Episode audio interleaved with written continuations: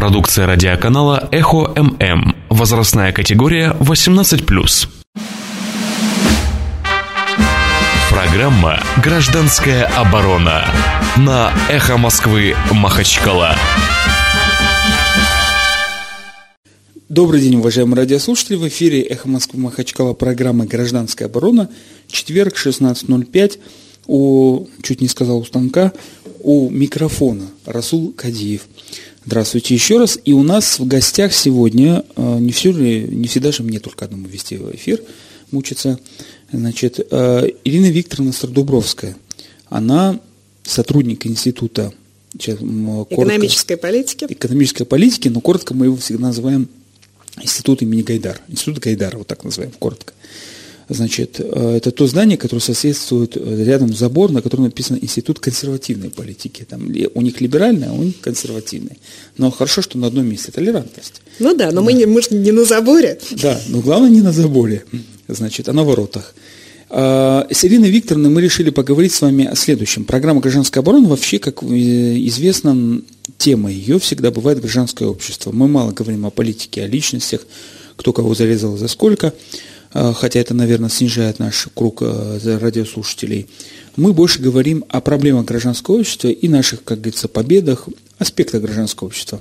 В данном случае Ирину Викторовну попросил прийти на эфир, чтобы помучить ее по некоторым таким направлениям. У нее сейчас сложилось такое комплексное видение Дагестана, а именно не совсем э, республики, а вот нашего дагестанского некого общества, потому что она у нас полгода живет, наверное, в Дагестане, чаще всего в горах, чтобы не нарушать регистрационный учет, передвигается постоянно каждый день, значит, из одного места в другое муниципальное образование, потом в Чечне, а потом вот сейчас уже э, а, этот, изучила Ингушетию, э, Кабардино-Балкарию, но иногда в Кач, э, Качер заезжает.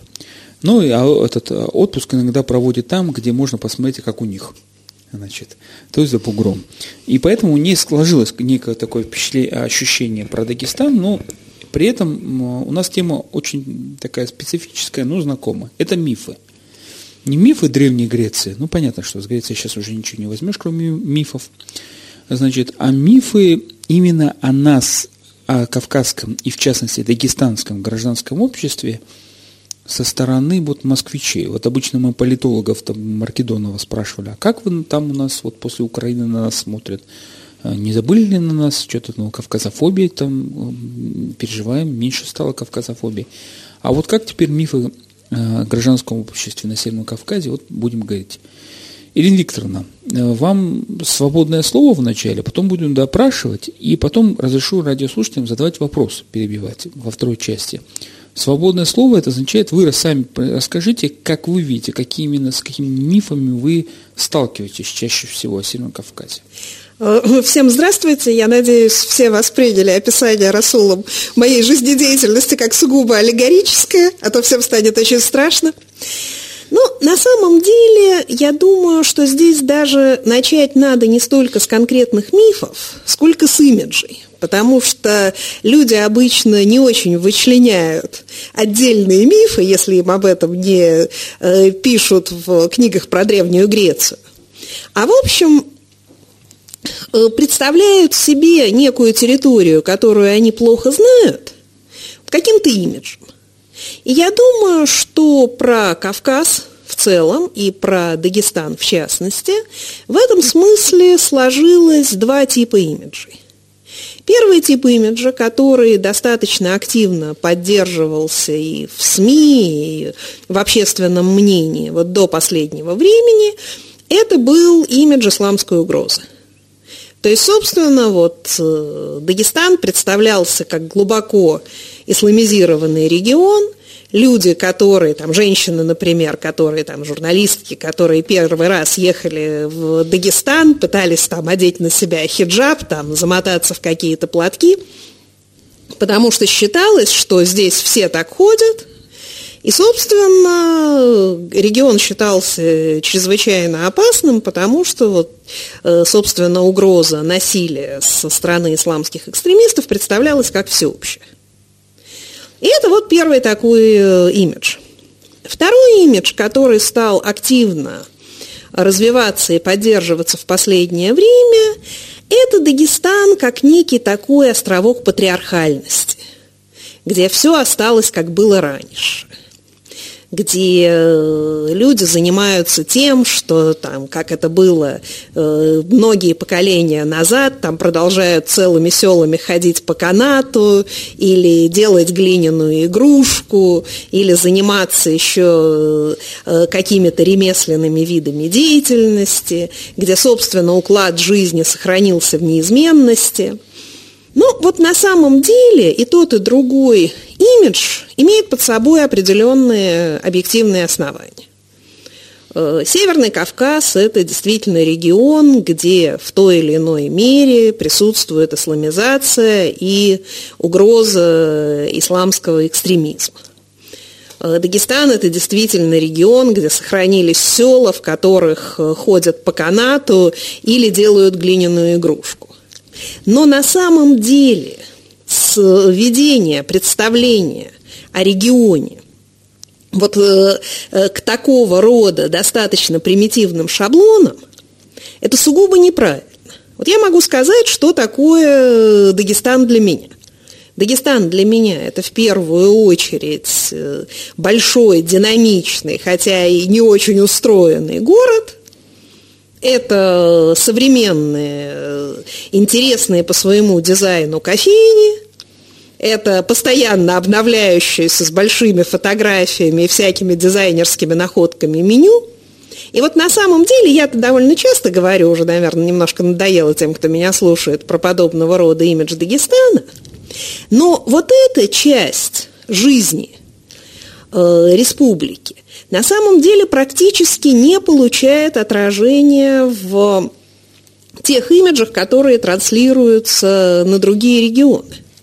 То есть, когда я говорю, что Махачкала – это город самых потрясающих кофеин, на меня смотрят абсолютно как бы не понимая вообще, про что я, и не перепутала ли я случайно там Дагестан с Санкт-Петербургом или еще с чем-нибудь. То есть, а город – это всегда разнообразие. И в этом смысле Махачкала очень сильно город. Потому что здесь одновременно можно встретить женщин в сугубо исламской одежде и женщин в сугубо европейской одежде. Потому что здесь можно увидеть самые разные стили, самые разные образы жизни, самые разные представления о жизненных ориентирах. Ну, собственно, как в любом городе. Это, в общем, на самом деле это и есть город. И вот мне кажется, что в первую очередь имидж э, Дагестана должен быть связан вот с этим вот городским удивительным многообразием, что не э, отменяет э, глиняную игрушку и канатоходцев, но как бы очень хорошо их дополняет и балансирует. Вот, собственно, вот мне кажется, что сейчас ситуация с имиджами и мифами, она складывается примерно так – но с другой стороны, есть проблема следующего, что мифы долгое время э, утверждали, что они как и ресурс. Например, э, очень долго говорили нам, ну вот смотрите, Европа.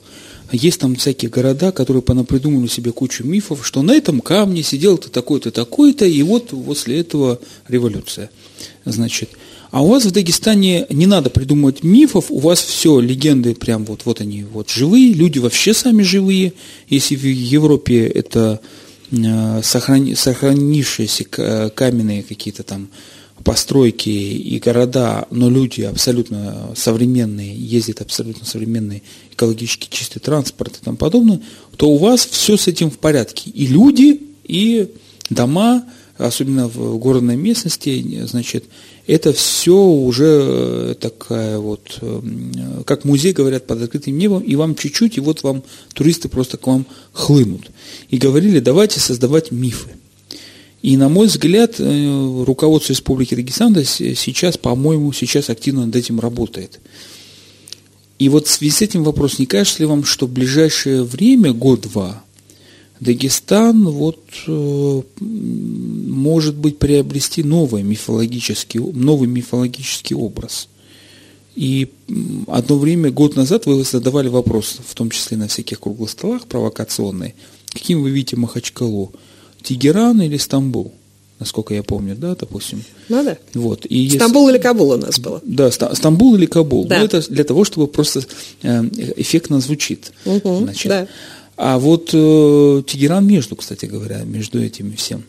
И на прошлой неделе, вот в этой студии, мы тоже обсуждали, какой быть Махачкалой. Там были варианты Берлин, Баку, там еще что был, Дубай, по-моему, не- не помню. А вот сейчас, как вы относитесь к, этому современному мифотворчеству для зарабатывания денег, именно э, как стратеги- стратегии для Дагестана? Ну, на самом деле, я небольшой специалист по туризму, поэтому то, что я буду говорить, это, в общем, будут, так сказать, рассуждения, исходя из здравого смысла. Я тут скорее потребитель, я достаточно э, увлекаюсь путешествиями и много езжу. И вот из этого опыта я могу сказать, что на самом деле представление, что можно на пустом месте сделать э, миф, там, красивую легенду, и люди поедут куда угодно, мне кажется совершенно неправильным представлением. Да, если место действительно интересное, если до него достаточно просто добраться, если оно э, дает возможность для различного интересного времяпрепровождения, то если еще там придуманы какие-то красивые мифы, то да, это может действительно вот быть некой такой дополнительной за- завлекаловкой.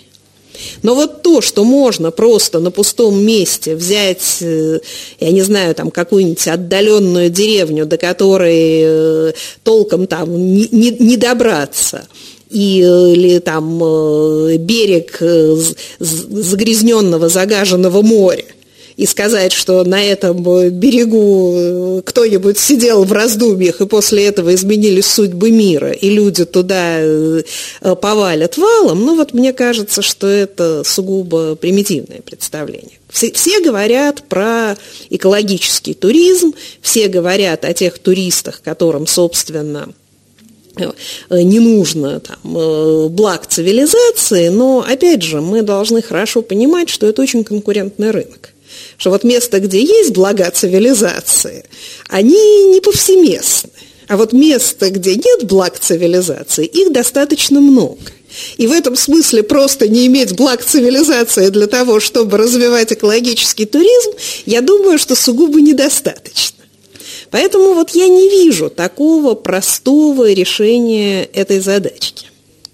Ну, заканчивая тему с, э, с туризмом, могу вспомнить, что опять же на этом месте сидел Владимир Севериновский, известный наш путешественник, э, сейчас работает на ТАСС, это, это Кавказ сайт, по-моему, он пишет для него очень замечательные тексты.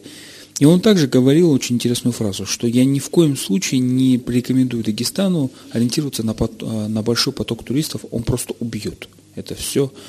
Ну и закрывая эту туристическую тему, переходим на наше сугубо, сугубо гражданское общество. Ну, давайте посмотрим, с- прямо так скажем, что гражданское общество, скажем, Москвы, и даже если оставить, убрать Москву, а Новосибирск, Челябинск, а, ну, не знаю, там Ростов-на-Дону, Краснодар нам ближе, да, даже вот какой-то, оно, он, оно резко констатирует Контрастирует. я это, я Вальс, мне скидка, значит, э, с дагестанским, кавказским гражданским обществом, с одной стороны. Нас иногда обвиняют, что ну, нас вообще не слышно там. А, э, вот как вы, вот по поводу этих мифов, то, что мы, нас не слышно. Но на самом деле я не могу согласиться. Я тоже считаю, что это миф, что, собственно, на Северном Кавказе там нет гражданского общества, что его не слышно, или что оно вот какое-то совсем другое. Э, Оно действительно другое в том смысле, что оно э, в большей мере построено на неких э, сообществах, которые могли вырасти либо из этнической или псевдоэтнической идентичности, либо из религиозной идентичности. Но во многом это не очень сущностные отличия. Потому что, ну, опять же, нам тут надо понять, о чем мы говорим. Если мы говорим о, гражданском обществе, как о том, что, собственно, вот растет из земли, что растет э, из самой структуры общества и противостоит государству, противостоит не значит, конфликтует или борется с ним, а противостоит в том смысле, что это не государство, и что это может иметь сугубо отличный от государства интерес то надо сказать, что подобное гражданское общество на Северном Кавказе и в Дагестане достаточно серьезно развито, и даже в какой-то мере его динамика соответствует общероссийскому. Вот я могу напомнить, что, собственно, в 2011-2012 году, когда был такой всплеск гражданской активности там, в Москве, в крупных российских городах, практически аналогичный всплеск был здесь, в Дагестане. И даже некоторые общественные деятели, которые не хотели, чтобы дагестанские протесты смешивались с общероссийскими, э, сознательно ставили задачу развести митинги по времени. То есть на самом деле а это очень хорошо показывает. Время, время прайм-тайм стал очень э, дефицит, большим дефицитом. Да, то есть на самом деле это очень, если такая задача стояла, то на самом деле это показывает, что в общем даже динамика развития гражданского общества, она э, э, во многом схожа. Поэтому то, что э, о здешнем гражданском обществе, собственно, не, э, недостаточно слышно, его недостаточно видят, мне кажется, связано с тем, что далеко не все, что здесь происходит, воспринимается как деятельность гражданского общества. То есть есть такое, ведь на самом деле есть же два определения гражданского общества. Есть определение гражданского общества как общество граждан, живущих при демократической системе и способных влиять на власть. И есть определение гражданского общества как вот некой растущей снизу активности, противостоящей государству. И, собственно, когда эти два определения смешиваются, то получается, что те формы гражданской мобилизации, которые связаны с этнической деятельностью, с мобилизацией под этническими лозунгами. На самом деле эта мобилизация может идти э, для решения вполне гражданских задач. Либо под э, религиозными лозунгами. Они просто не воспринимаются как деятельность гражданского общества. Э, и мне кажется, что именно поэтому вот представление такое, что вот гражданское общество – это только то, что направлено на отстаивание сугубо либеральной программы – приводит к тому, что реальная деятельность э, дагестанского, кавказского гражданского общества недооценивается. Я сразу хочу как бы объяснить, я человек сугубо либеральных взглядов, но именно поэтому я считаю, что навязывать людям некие цели, э, за которые они должны бороться для того, чтобы считаться гражданским обществом, это неправильно. Люди осознают свои задачи в той мере, в какой, так сказать, они их осознают. И если они ставят задачи как бы не в полной мере, э, которые не в полной мере можно отождествить с либеральной программой, но при этом преследуют гражданские цели, просветительские цели, правозащитные цели, то это тоже есть деятельность гражданского общества. А если, допустим, Общество любителей сталини... сталинизма. Тоже гражданское? Гражданское.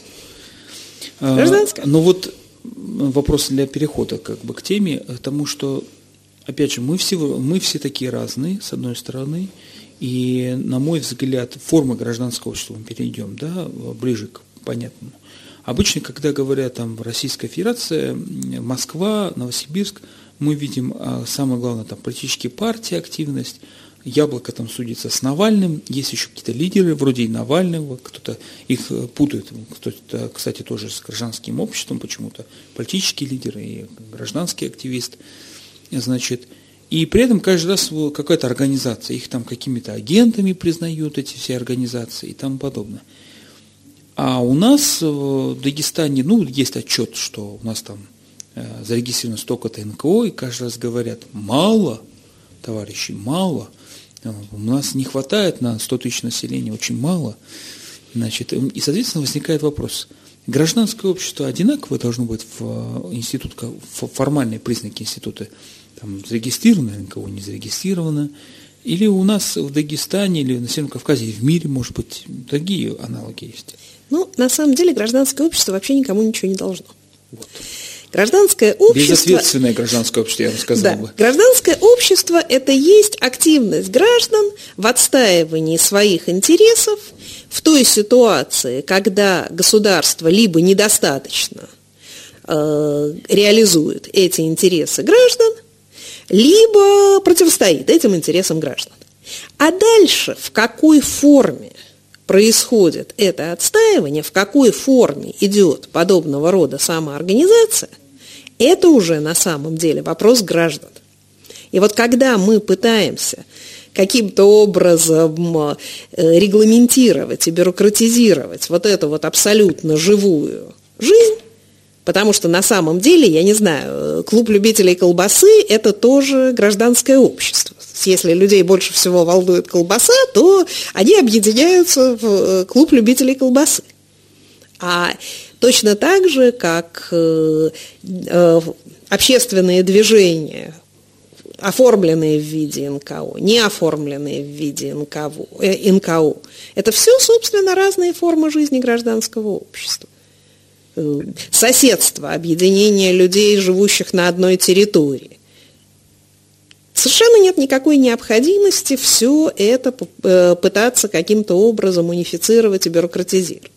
Другое дело, что когда идут не определенные формы взаимодействия гражданского общества с государством, например, когда государство выделяет гранты, то, естественно, должна быть некая организация, должно быть некое юридическое лицо, которое может, собственно, брать на себя ответственность за подобного рода взаимодействие. отношений. Да, но это совершенно не значит, что все гражданское общество – должно быть только в тех формах, в которых оно может удобно взаимодействовать с государством. Гражданское общество по госплану, по ну, госзаказу. Да. да. Но тогда такой сразу вопрос. Тухумы, кланы, они являются формой гражданского общества? Ну вот на самом деле мне достаточно сложно ответить на этот вопрос – Потому что здесь ведь ситуация очень разная. Я сейчас очень много езжу, конечно, не весь год, кроме э, тех двух недель, что отдыхаю, но тем не менее очень много езжу э, по разным территориям и в Дагестане, и в других э, регионах Северного Кавказа. А на самом деле, ну, во-первых, все-таки тухумы и кланы – это вертикально организованные структуры. Гражданское общество так или иначе предполагает горизонтальную организацию. Во-вторых, в общем, как форма отстаивания интересов людей, Тухумы, ну вот по моим впечатлениям, во всяком случае, практически э, везде потеряли свою значимость. То есть на самом деле это во многом уже структуры виртуальные – и, собственно, сейчас обсуждать, можно или нельзя считать то, чего, что в этой роли практически перестало существовать структурами гражданского общества, наверное, не очень интересно. А вот что касается кланов, или я бы даже сказала клиентел, потому что на самом деле вот эти вот крупные структуры, которые, собственно, контролируют э, власть, и из которых здесь состоит элита, они во многом давно уже потеряли родственный характер. Это, в общем, скорее системы, строящиеся на основе лояльности.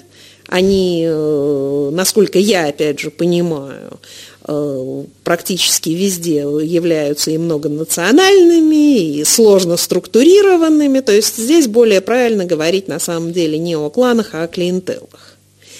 То, а это скорее как раз структуры власти. Это скорее структура государства. Это структурирование элиты – и вряд ли это можно считать вот таки, такой вот растущей снизу, grassroots, общественной активностью. Поэтому мой ответ будет нет. Хорошо. Тогда вот э, а тейпы в Чечне, допустим. Ну, на самом деле, опять же, роль тейпов в Чечне при, примерно так же преувеличена, как роль тухумов э, в Дагестане. То есть э, в Чечне э, тейпы, во всяком случае, опять же, по мой, моим исследованиям, которые гораздо более фрагментарны, чем в Дагестане, потому что ну, довольно сложно исследовать все эти структуры. Чечня не очень благоприятный для исследования регион. Тем не менее, у меня ощущение, что, собственно, э, но в чем, вот, в чем в Чечне ситуация сложнее? На самом деле тейпы в какой-то мере играют роль защиты от государства. но это очень специфическая, как мы понимаем, роль.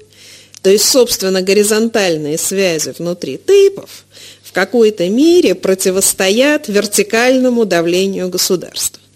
Но я думаю, что мы хорошо понимаем, что вот это вот такие очень специфические структуры, где вообще терминология гражданского общества как бы не совсем адекватно воспринимается.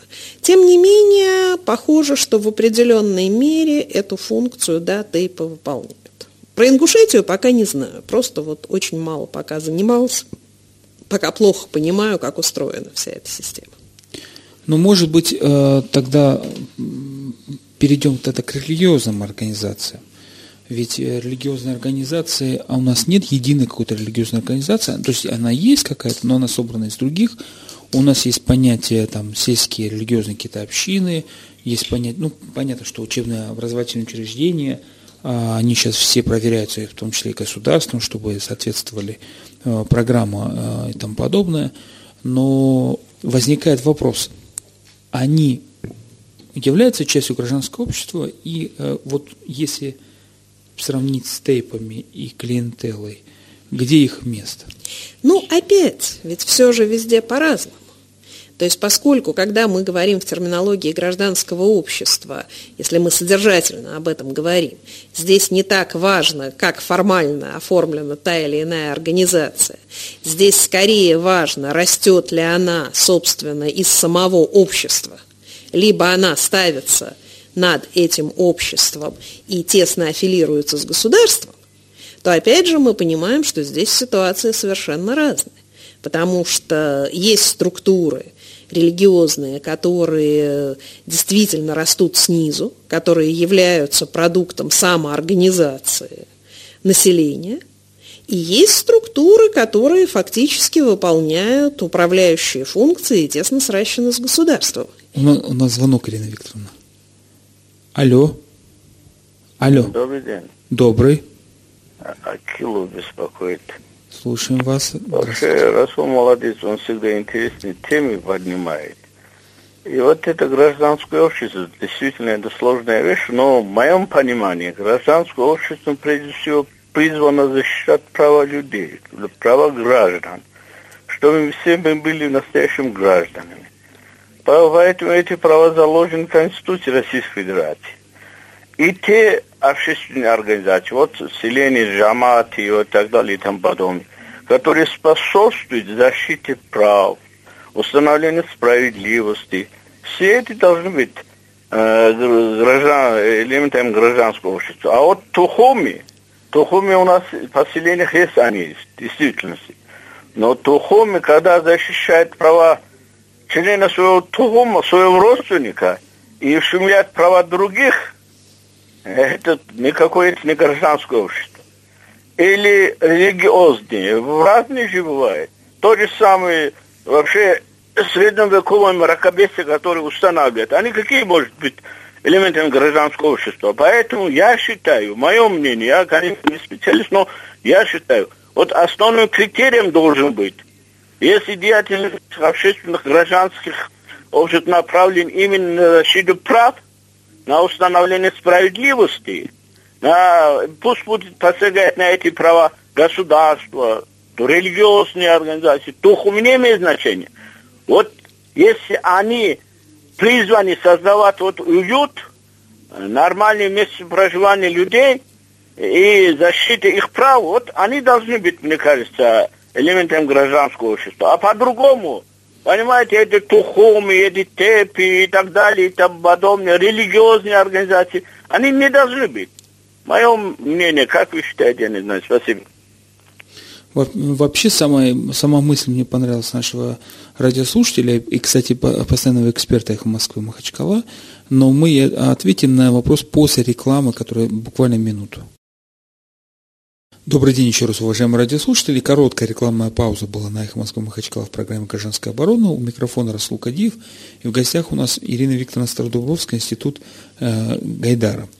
А, значит, был до, прямо перед рекламной паузой, нам позвонил постоянно эксперт «Эхо Москвы Махачкала» и слушатель Акилов, как известно уже, э, и задал вопрос. вот мы тут обсуждаем, является ли частью гражданского общества не частью, а формой, институтами, как модно сейчас говорить, всякие там наши тухумы, кланы и, тому подобное. Вот он задал вопрос Ирине Викторовне, на что направлено гражданское общество, тухумы, кланы, джаматы, на э, реализацию конституционных прав или нет. Вот. Значит, ну, на самом деле, я бы еще раз все-таки повторила, что гражданское общество понимается очень по-разному. Нет общепринятого определения гражданского общества. То есть если мы говорим о том, что гражданское общество – это, собственно, общество граждан, которые в условиях демократии могут свободно избирать власть и контролировать ее, то боюсь, что для наших современных условий нам, в принципе, сложно применять это определение и не только для Северного Кавказа. Но есть другое определение гражданского общества. Когда мы говорим о том, что вот есть государство – которое, собственно, есть вот некое оформление власти и установление, которое власть спускает населению. А есть некая активность, которая растет снизу. Есть такое английское слово grassroots, которое, по-моему, уже в России достаточно хорошо известно. Вот эта вот растущая снизу активность, она, собственно, и есть гражданское общество активность горизонтальная, не предполагающая иерархии, не предполагающая э, вертикали, активность, которая, собственно, э, является спонтанной, а не предписанной, активность, которая выступает в тех формах, в которых людям удобнее реализовывать себя и защищать свои интересы, вот это и есть гражданское общество.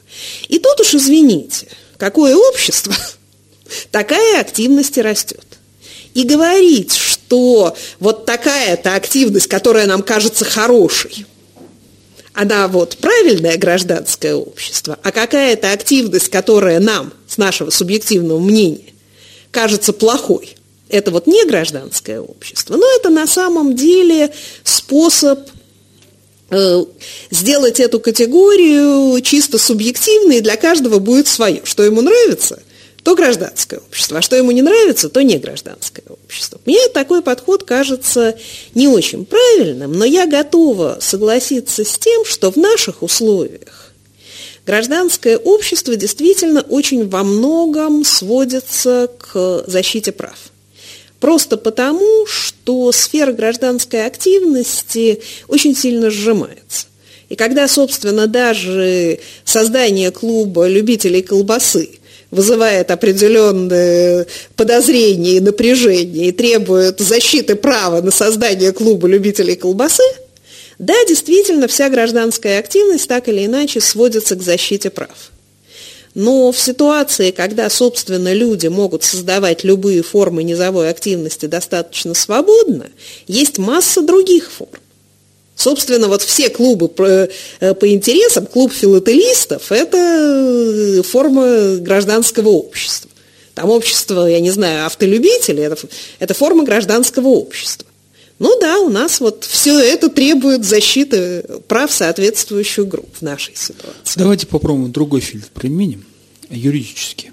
Слово прозвучало в программе «Конституция».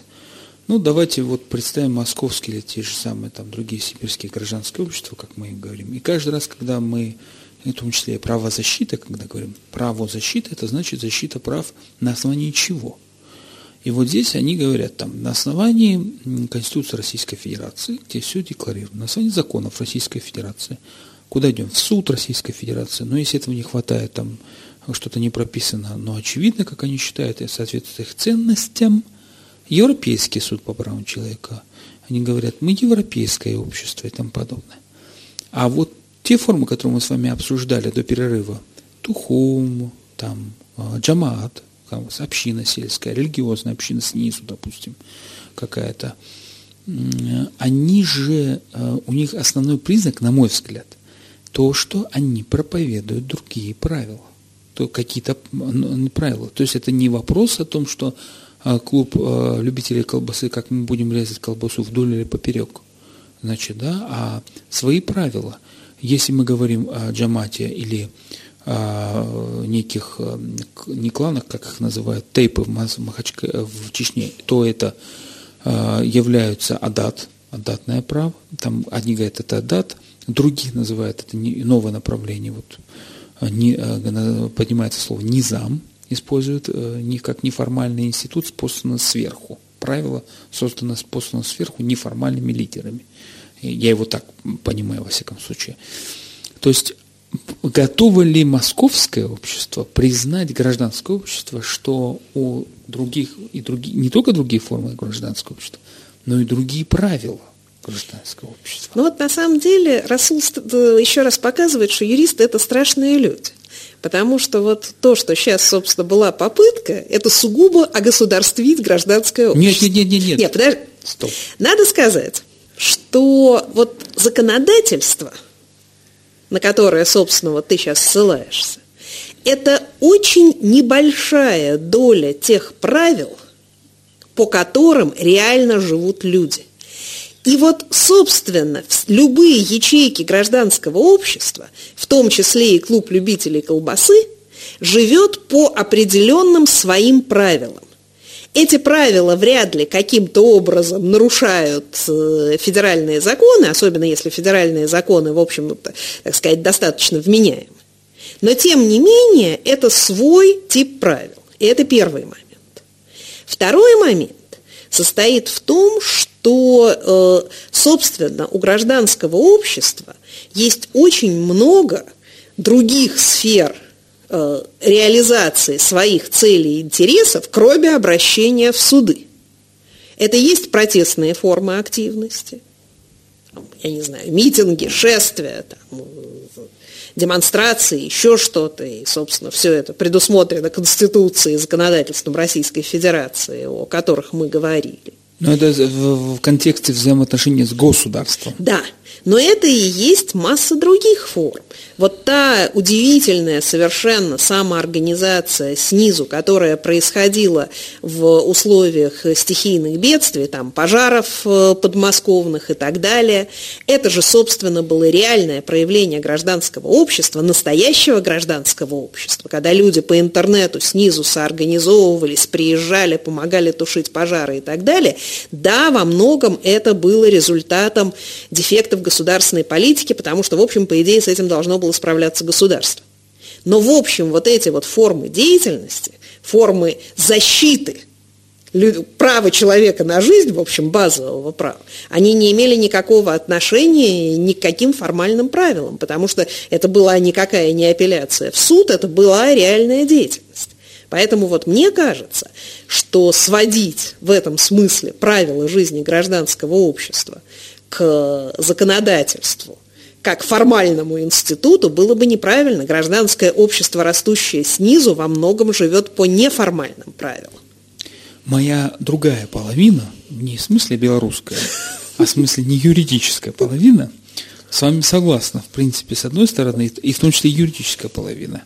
Но тогда э, давайте придумаем новое, третье название, э, признак гражданского общества – это общество, где граждане их объединения имеют право выбирать правила. Ну, на самом деле, э, я бы не сказала, что это признак гражданского общества, во-первых. Собственно, любой человек, так или иначе, в тех рамках, которые ему задаются. Он постоянно находится в состоянии он, выбора правил. Он или... выбирает некие правила. С другой стороны, на самом деле мы можем, собственно, это право давать или не давать, опять же, кто такие мы, кто дает или не дает это право. Но это происходит объективно. Потому что на самом деле, вот мы должны понимать, что, конечно, формы гражданской активности есть и в сельской местности. Но все-таки вот таким вот очень серьезным драйвером развития гражданского общества являются города. А в городах никогда не бывает единой системы правил. Города, большие города, я сразу оговорюсь, крупные города, темы отличаются от не городов или не крупных городов, что там всегда существует целый набор разных культур, разных стилей, образов жизни, правил и так далее. И с этой точки зрения мы можем давать или не давать это право, оно существует объективно. Но я вам приведу самый распространенный пример значит, того, что я говорю, который часто вызываю такую вот реакцию, химическую общественную реакцию в этой студии, играя в большой жюри. Это когда звонят и говорят, ну мы светское государство, зачем нам эти раздельные автобусы на мужчин и женщин?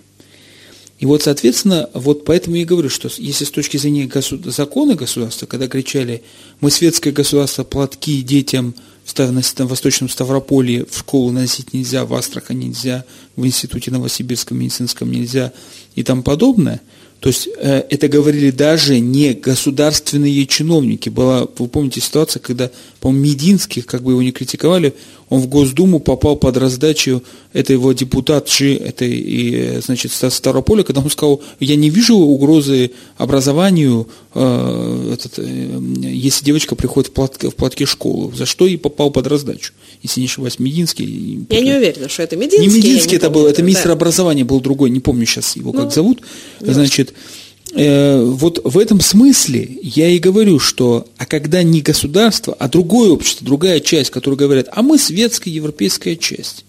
И вот у них же тоже свои гражданские институты, гражданские форумы, они там живут от, не только от пожара до пожара, наводнения до наводнения. Значит, и вдруг они заявляют о том, что а им ставят вопрос, а имеем ли мы право вот на Северном Кавказе, либо Тыве, в Татарстане, имеем ли мы право на другие формы гражданского общества? Ну, я изложу, я не юрист, поэтому а Расул меня... Нет, я сейчас объясню. Расул меня поправит, если я не права. Но мне кажется, что сейчас с термином, действительно содержащимся в Конституции «светское государство», собственно, очень сильно манипулируют.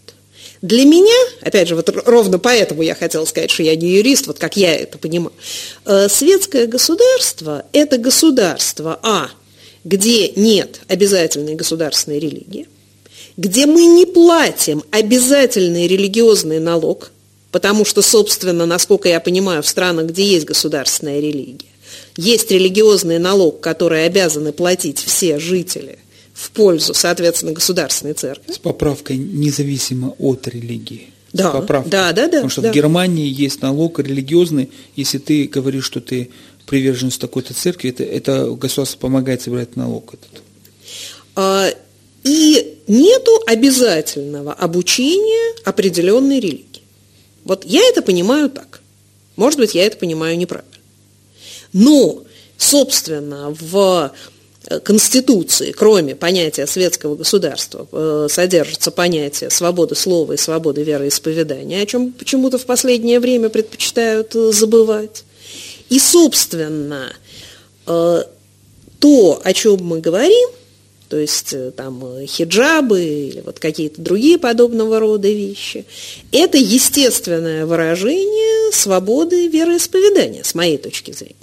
Пока меня радиослушатели не пристрелили, в, мыслях, разрешу задать вопрос Ирине Викторовне по телефону 56 105 2, 56 105 2, звоните нам, задавайте вопросы и высказывайте свое мнение, безусловно, мы это, а, хотим, это программа «Гражданская оборона» для вас, уважаемые радиослушатели, вы источник власти, во всяком случае, в моей программе, что бы там ни говорил директор «Эхо Москвы» Махачкала. А, и по телефону 988 292 105 2 вы можете нам написать смс. А, мы понимаем, что тему, которую мы затронули, как мы ее представляем, она такая очень тяжелая, и вам даже могу признаться, что с Ириной Викторовной и нашими друзьями компании мы вот эту тему и подходы к этой теме обсуждали э, часа вот три, вот так Пять. сказать. Ну вот э, этот, э, юристы за часами не наблюдают. А, и, соответственно, я перехожу к другому так бы, вопросу, я все веду вот как юрист профессиональный – Э, допрос к тому концу, который я хочу увидеть. Вообще Конец. я не ответила на предыдущий, поэтому еще пару слов буквально. Так. Но светское государство, конечно, проявляется и в том, что государство не должно организовывать отдельные автобусы для мужчин и женщин. Это не есть. Она должно, она должно но, препятствовать. Но, но, если частник хочет организовать отдельные автобусы для мужчин и женщин, как выражение своей гражданской активности, Я не вижу здесь никаких препятствий. А если город? Э, город есть э, выражение прав всех жителей. Поэтому на самом деле для этого, как, через референдум? Вот, собственно... Вот этого я и боялся. Вот, вот это я хотел показать. Вот смотрите, что получается. Э, значит, с одной стороны, мы признаем разные формы гражданского общества, в том числе религиозные, традиционные, э, и признаем, что у этих форм, даже если мы не признаем, но существуют де-факто свои представления о правилах, и признаем, что эти правила иногда подразумевают некое пользование общественным, так сказать, пространством в особом порядке, мужчина отдельно, женщина отдельно, допустим. И при этом задаем вопрос, если мы существуем в городе, как мы решаем вопрос? Вот Ирина Викторовна ответила э, так, как отвечают все либералы. Референдумом. Но тогда, получается, большинство бьет меньшинство. А я на это смотрю, пытаюсь посмотреть, прав я или нет, ответит Ирина Викторовна, как на рынок. Есть услуга, нет услуги, спрос на эту услугу. Если муниципальные власти, они делают удобным город для всех, тогда, если это их задача, не для большинства, так скажем, для, не для всех, а для большинства, то, наверное, организация, в том числе раздельных автобусов, это их задача. Ну, на самом деле я не сказала референдум, я вопросительный знак поставила. А, как вот будем решать? Референдумом, у нас что ли? трансляция, все да. видели, вот да. Викторовна показала. Ну, я попыталась интонации, не получилось. Э, на самом деле, вот если уж тогда говорить совсем, так сказать, э, э, в этих рамках, то тогда город должен пускать и те, и другие автобусы. Потому что если есть те, которые пользуются и готовы пользоваться смешанными автобусами и те, кто не готовы, соответственно, автобусы, по идее, должны быть и, и, те, и другие. Но здесь я бы сказала, что вот это уже вопрос для юристов. Насколько муниципальная организация раздельных автобусов сочетается с принципами светского государства. Ну, вопрос для юристов принимается. На самом деле юристы, я в данном случае их рассматриваю просто как те, это люди слесаря, которым инженеры ставят принципиальную задачу, и они решают руками, как вот эту болт-гайку вытачивать. А зная, что наши юристы а, государственные могут вытворять даже то, что не предусмотрено законом, и даже против закона, и ничего, нормально. Я верю в наших юристов, в том числе и муниципальных. Вот моя вера вот в это вселяется. Особенно вчера, когда у меня был разговор об э, уплате алиментов, и пристав, представитель, э, значит, по взаимодействию э, с общественностью, представитель судебных приставов Республики Дагестан сказал, а вот, а в Чечне в три раза меньше исполнительных листов по изысканию алиментов, а у нас в три раза больше. Правда, я ему напомню, что Чечне население такое же, в три раза меньше, чем в Дагестане. Значит, и он говорит, ну вот с точки зрения шариата, то есть когда нужно взыскать деньги, допустим, да, с населения, выполнить государственную функцию, то можно и шариат, как правило, определенные группы, которые являются частью гражданского общества. Вот. Когда нужно пустить автобусы для группы, которые исповедуют шариат, тут, извините, референдум. Ну, это я так утрирую, не, не в сторону Ирины Викторовны, потому что я как раз и хотел сказать, что очень часто не государство, а э, ну, не люблю это слово, либеральная тусовка, какая-то часть, а другая часть гражданского общества пытается решить вопрос, кто сильнее, э, с помощью референдума, то есть задавить другие правила. И, соответственно, мне кажется, что на Северном Кавказе, вот в Дагестане, и в том числе и в Чечне, особенно в Чечне, на мой взгляд, очень остро встал вопрос, имеем ли право мы на свои правила. Имеем ли право мы ходить, э, там, заявлять о том, что женщины должны быть в платке, даже заявлять. И речь даже не идет о том, что насильно там заставлять кого-то, ни в коем случае там трогать, убивать и тому подобное, шариат, в принципе, это тоже запрещает, а просто даже заявлять об этом, чтобы имеет ли право те же самые наши, как бы, мы вроде единое гражданское общество, а может не единое, не знаю, говорить о том, что ну мы же в светском государстве, что вы там всех насилуете, заставляете платках ходить и тому подобное. То есть а, вот до этого уровня понимания мы подходим к концу программы, где осталось три минуты, и поэтому заключительное слово Ирине Викторовне я должен сказать, дать. Но вообще Расул Кадеев, который защищает раздельные автобусы, это как бы особое удовольствие посмотреть. Но я хочу сказать, э, раз уж осталось три минуты, я не буду, так сказать, продолжать тему автобусов. Вообще, на самом деле, в городе, в городе должен быть э, частный транспорт на госзаказе, и, соответственно, здесь уже могут быть самые разные варианты. Мы сразу уходим от варианта, когда э, это все оплачивают налогоплательщики, нам надо разобраться, как нам выполнять их многообразные, фун... их многообразные запросы. Но я хочу сказать, что не только гражданское общество имеет разные определения. На самом деле представления о либерализме, они тоже достаточно разные. Потому что это внутреннее противоречие либеральной идеологии, мы от него никуда не денемся, потому что, с одной стороны, если мы за свободу, то вроде бы мы должны признавать право людей жить так, как они хотят, даже если нам это не нравится. Но с другой стороны, если их образ жизни предполагает систематическое и жесткое нарушение свободы определенных групп, где нужно остановиться? То есть совершенно очевидно, что абсолютного ответа здесь нет. И я думаю, что даже те, кто полностью за свободу, вряд ли признают право каннибалов жить в соседнем дворе и поужинать как-нибудь их родственниками – но с другой стороны, представление о том, что, собственно, либерализм – это принуждение всех к тому, чтобы жить по одной системе правил и только по тем э, законам и нормам, которые нам представляются правильными, тоже, наверное, как бы неправильный, не совсем правильный, не совсем либеральный подход. Нет тут абсолютного ответа. Но, в принципе, федеративные государства сейчас э, стремятся к тому, чтобы давать возможность разнообразить правила в разных регионах. У кого-то получается лучше, у кого-то получается хуже, но, тем не менее, я бы сказала, что это сейчас мейнстрим в федерализме, признание того, что различие правил позитивно. Конец программы «Гражданская оборона». Всем большое спасибо. Извините, что если в конце мы закончили непонятными для всех терминами. Ирина Викторовна, вам большое спасибо. Спасибо большое.